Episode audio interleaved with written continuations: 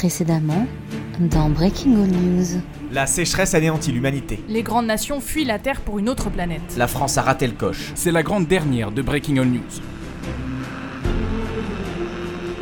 Breaking Future News. Premier sur la science, dernier sur la fiction.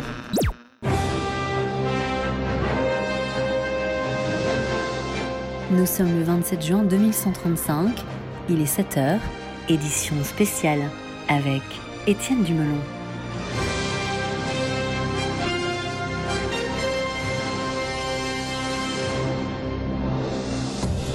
Bonjour à toutes, bonjour à tous, bienvenue dans votre rendez-vous du matin. Et quel rendez-vous? Puisque c'est le dernier, c'est avec beaucoup d'émotion que j'anime, que nous animerons en plateau la toute dernière émission assurée par des êtres humains. Place aux robots journalistes moins chers, plus économes et largement moins égocentriques. L'un d'entre eux, le modèle Albert Londres 3000, donc euh, bien supérieur au Pujadas 2000 de la décennie précédente, est en plateau avec nous pour assurer la transition. Bonjour. Bonjour Étienne et bonjour à tous. Je suis Albert Londres 3000, prêt pour les 5 W, les marronniers, les micro-trottoirs. À votre service, monsieur Dumelon Ok, euh, un au revoir donc pour nous, mais pas pour l'actualité et cette immense sécheresse qui frappe notre planète, la Terre. Et semble-t-il sur le chemin de la disparition, notre espèce pourrait bien s'éteindre. Des capsules internationales ont pourtant décollé, une par nation mais aucune n'est française à vrai dire, puisque nous avons a priori réalisé un peu tard l'ampleur de la catastrophe. Un membre du gouvernement sera en direct avec nous au cours de l'émission. En plateau à ma gauche, François Boringue, le tout premier spécialiste de la géopolitique à la radio, le tout dernier aussi, cryogénisé pendant 70 ans et sorti de la glace il y a seulement quelques jours pour la dernière. On ne pouvait pas se passer de vous en ce jour si spécial, François. Bonsoir Étienne, oui, merci à vous du fond du cœur. J'aurais vraiment, vraiment détesté rater Merci beaucoup. À vos côtés, Jean-Charles Nécreux, notre éditorialiste politique, qui, comme à son habitude, prend mordicus le parti du gouvernement. Jean-Charles, malgré la fin du monde qui s'annonce, comment allez-vous? Excellemment, Étienne, merci pour l'invitation encore. Et on retrouve tout de suite Claudine de la Patate Chaude en direct du désert breton où elle est allée à la rencontre des agriculteurs locaux. À quoi ressemble, Claudine, leur quotidien en ce jour si spécial? Alors écoutez, ici ça va pas fort de café. Hein. Je suis avec la Fédération bretonne des producteurs laitiers et ils sont bien évidemment dans une panade, mais monumentale, hein, parce que chaque année 7 degrés de plus. Alors autant vous dire que ça fait un bail que les vaches, les chèvres, les brebis, ils ont canné hein, depuis belle lurette. Alors pour rappel, les agriculteurs avec lesquels je me trouve étaient spécialisés dans la confection de beurre, très utilisé jadis pour réaliser des pâtisseries locales. Alors je vais leur demander, euh, vous faisiez quoi, messieurs, avant? Alors, on faisait du kouign-amann, des, fa- des fards bretons, des petits palais. Euh, Mais donc, euh, faute de beurre, euh, comment confectionnez-vous désormais, dans le désert breton, ces pâtisseries? Eh ben, on, on prend de la farine de gravier et on suce les cailloux. Euh, Voilà, donc c'est pas la bamboche, hein, ici, d'autant que les aides gouvernementales ne sont pour eux qu'un écran de fumée, parce qu'en vrai, il n'y a plus rien à cultiver, hein, ici, euh, que chi. Merci Claudine, on vous retrouvera un peu plus tard dans l'émission pour prendre la température. Jean-Charles Nécreux, je me tourne donc vers vous, vous l'écrivain émérite, le philosophe médiatique, l'intellectuel empirique.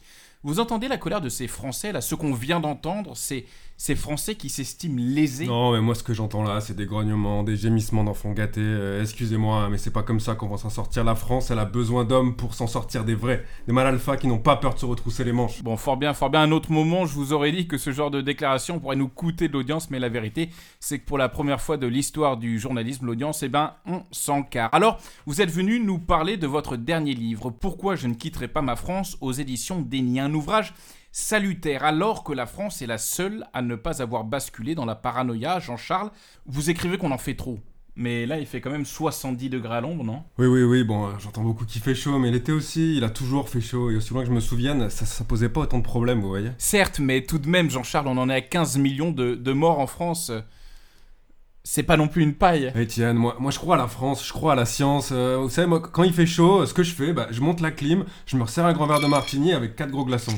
Et c'est à la portée de tout le monde ce que je fais. Mais, mais les gens, ils adorent ça montrer des problèmes. Et il faut qu'ils changent, il faut qu'ils évoluent, les Français. Alors, si ça ne vous dérange pas, je vais citer un passage de, de votre livre, Jean-Charles. ouais. Alors, page 64, vous écrivez Vous n'aurez pas ma liberté de rester en terrasse, je préfère y mourir que de vivre dans l'espace. Pour vous, en restant sur le territoire national, la France a fait le bon choix? Oui, c'est évident, hein. on adore se plaindre en France, tout le monde, hein. les étudiants, le personnel soignant, les profs. Mais c'est encore rien de plus qu'une crise minime là, rien dont on se rappellera dans 10 ans, vous pouvez me croire. Merci beaucoup Jean-Charles et restez avec nous en plateau. Nous aurons le porte-parole du gouvernement en liaison directe d'ici quelques minutes. Il est maintenant 7h10, c'est l'heure du flash de Pascal pendant ce temps-là. Flash Info. L'actu, c'est chaud, chaud, chaud.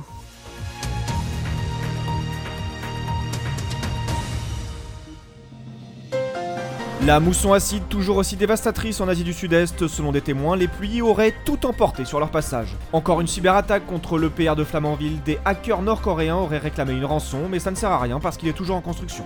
Île-de-France, les racistes dans la panade. Avec la hausse des peaux bronzées causée par le soleil, les extrémistes ne trouvent plus de bouc émissaire. Tandis qu'à Marseille, grogne sur le vieux port, il n'y a plus d'eau pour le Ricard. Urbanisme enfin, le quartier de Marx-Dormois dans les 18e arrondissements de Paris est enfin gentrifié. Très bonne fin du monde à vous. Merci beaucoup Pascal et je me tourne euh, d'ailleurs vers notre robot en stage d'observation, le Albert Londres 3000. Un avis sur toute cette actualité? Oui, tout ça est bon pour nous C'est même super Ah Merci beaucoup, c'est l'heure du grand entretien. Interview du mec connu à la mode.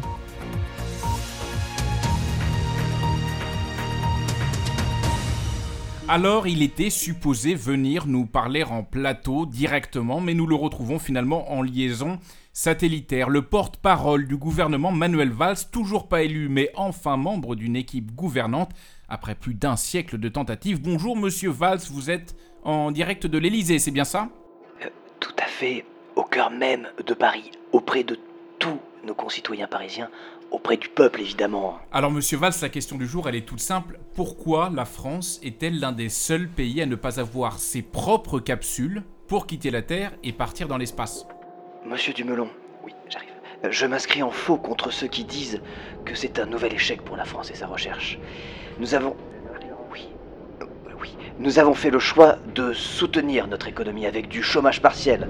Nous avons fait le choix de l'État-providence et ce choix était le bon. Alors monsieur Valls, il y a beaucoup de bruit derrière vous, si vous pouviez vous, vous isoler un peu. On dit beaucoup que la France, en étant l'un des seuls pays à ne pas quitter la planète, a fait preuve finalement de courage politique. Que vous avez fait preuve de courage politique.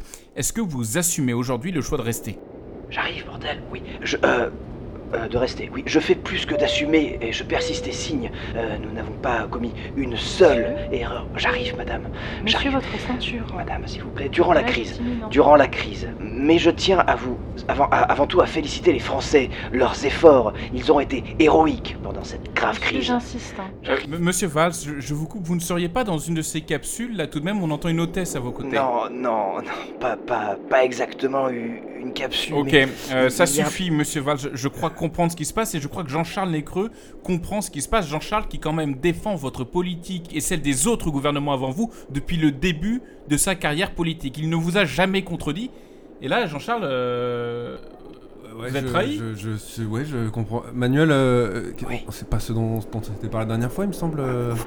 Monsieur, Manuel, on Monsieur peut Jean-Charles. partir ensemble ou rester ici je sais Jean-Charles, tu sais, tu sais très bien que t'as toujours ta place ici, mais t'as refusé, tu sais, tu voulais rester en terrasse, bref. Jean- Jean- Jean-Charles, Jean-Charles, je, sens. On va couper la liaison avec Monsieur Valls. Jean-Charles, je comprends, je comprends votre votre colère et je me tourne aussi vers François euh, Borin. Je vois que vous tremblez vous aussi de colère.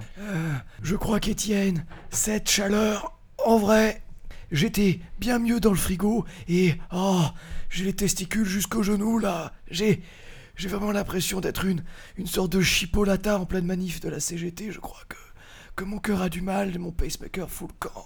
Allez, tenez le coup, François. On n'a plus que quelques minutes d'émission. Tenez le coup. Et retour en direct avec Claudine de la Patate Chaude, toujours avec des agriculteurs bretons qui ont entendu donc en direct, une fois de plus, que certains membres du gouvernement étaient à bord des navettes direction l'espace. Claudine, quelle est leur réaction? Alors, en ce qui concerne le décollage des, des navettes capsules, hein, tout juste annoncé, vous l'entendez sûrement derrière moi, les noms d'oiseaux fusent. hein. Les agriculteurs sont complètement tourneboulés. Ils ont une fois de plus le sentiment d'être les éternels oubliés, de ne pas compter pour la classe politique, d'être des pégus, des rebus, des clodos, des bouseux, des traînes On a, on, on a compris, Claudine, merci. Excusez-moi, hein, j'avoue Oui. que je perds un peu les pédales parce que du coup, euh, pour noyer euh, leur chagrin face à la mort qui les guette, ils ont entrepris de se cuiter la mouille et moi avec. hein, on est parti sur un, petit alcool de vie, un petit Dijon à base de fossiles de varech. C'est très très bon, vous devriez vraiment essayer, Étienne. D'ailleurs, je tâcherai de vous ramener une petite bouteille, enfin avant la fin de ce monde de merde dans lequel ni les journalistes ni les agriculteurs n'ont droit à la dignité. Ça me met en pelote et c'est mon dernier direct, donc du coup, j'en ai plus rien à. Ok, merci beaucoup, Claudine. Mais attention, hein. C'est peut-être la fin du monde, mais toujours avec modération. Et c'est maintenant l'heure du reportage pas de côté. Pas de côté, faut bien meubler.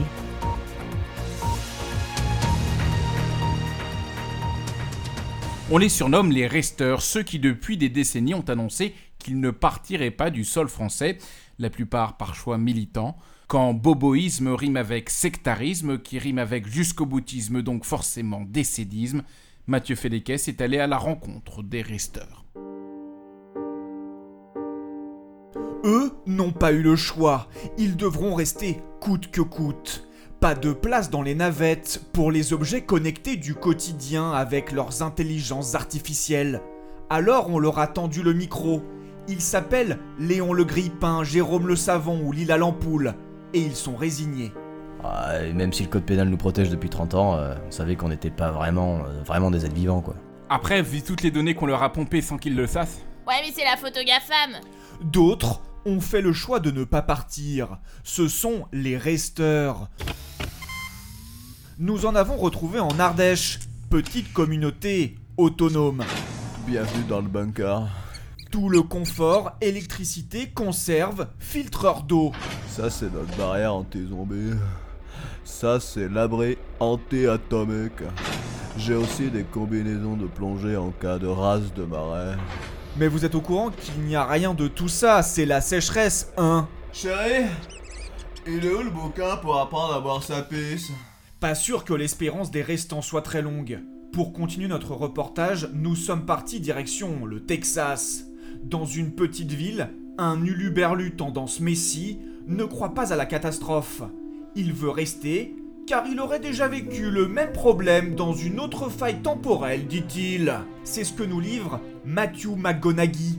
Well, I remember back in the dirt when we had a good old stand back in the dirt. We were playing the bongo. And I just went. Murph! Un témoignage fort. Restant, catastropho-sceptique, aveugle de la sécheresse, une posture militante, presque un esprit de résignation et de sacrifice pour 400 millions de terriens.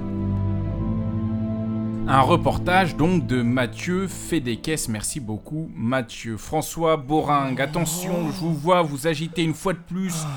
Euh, Que se passe-t-il encore? Cette histoire sur ces gens livrés à eux-mêmes, ça me rappelle ce reportage au Kosovo. Ah Étienne Je crois. Regardez François, mes yeux. François, Mes- que mes se passe-t-il? pupilles- Mes pupilles sont dilatées, non? Regardez Elles, mes elles yeux. sont. Il n'y a crois- que de la pupille. Oh, je crois que c'est mon heure. Ah Gunther Robert Damias Bernard de la Villa. Ah, J'arrive Ah Rosebud François François Eh bien, amis auditeurs, ce qui devait arriver s'est produit. François Boring, légende du journalisme, père d'une centaine d'enfants de par le monde, est mort en direct à l'antenne comme il le souhaitait. Bravo à lui.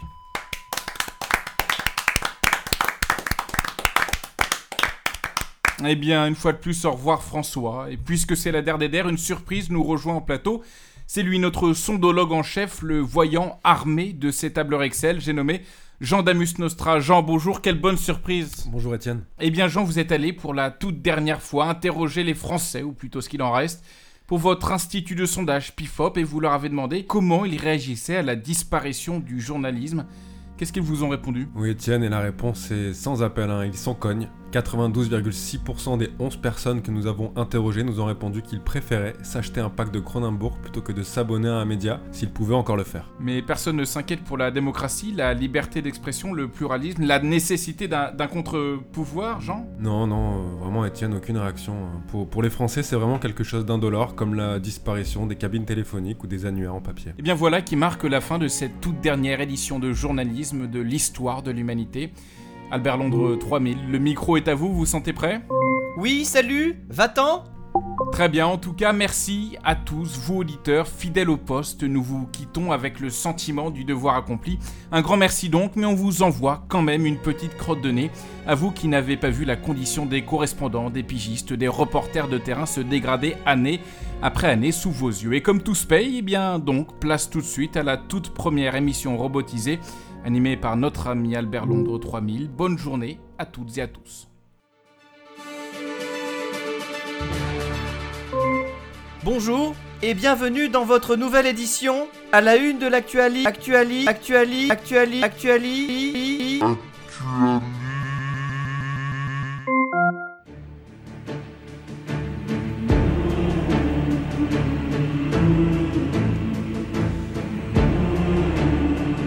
Et voilà, c'est fini pour le tout dernier épisode du podcast Breaking All News. On a bien bossé pendant deux ans. On a décidé de vous faire une petite surprise avec ce, ce Breaking Future News qui imagine le journalisme de demain. Merci à tout le monde autour de la table. Merci Arnaud Mamé. Merci Vicky, Victoria. Merci Mathieu. Merci Nico. Et merci, Pierre. Merci Pierre. Pierre. Euh, merci Pierre, c'est moi. Et on voulait aussi, surtout, euh, parce que euh, on, on a grave kiffé faire tout ça, euh, faire quelques petits remerciements. Oui. Arnaud, euh, Euh, the bah, floor on, is va, yours. on va remercier euh, bah, toutes les personnes qui nous ont aidés à nous lancer, à la réelle et à la technique. Voilà, Victoria, je crois que tu avais aussi des personnes à Oui, bah, toutes les personnes qui, au fil des émissions, ont accepté de, de participer à nos, à nos folies, à nos délires, et ceux qui sont venus en tant qu'invités, en tant que VIP, en tant que guest, c'était c'était top. Les copains aussi qui nous ont parfois fait des petites voix euh, pour nous aider sur des reportages ou des petites questions Jingle. auditeurs euh, qui nous ont pas mal Copains aidés. et famille. Copains et famille, voilà. Et puis les auditeurs aussi, le, le public, les gens qui nous ont tweeté, retweeté, euh, qui, qui ont mis des commentaires sur Apple Podcast. Voilà, merci beaucoup euh, pour votre écoute et votre attention. Donc merci tout le monde, c'était super sympa, on s'est bien marré, euh, nous entre nous et puis avec vous, euh, parce que vous nous avez soutenus euh, de ouf. Euh, on vous quitte sur cette musique qu'on utilise hein, sans payer aucun droit Aucun depuis droit. le début. merci Christophe Colomb, merci Gérard Depardieu, merci Evangelis. Et, euh, et à la prochaine fois les amis. À À bientôt, plus. bye Salut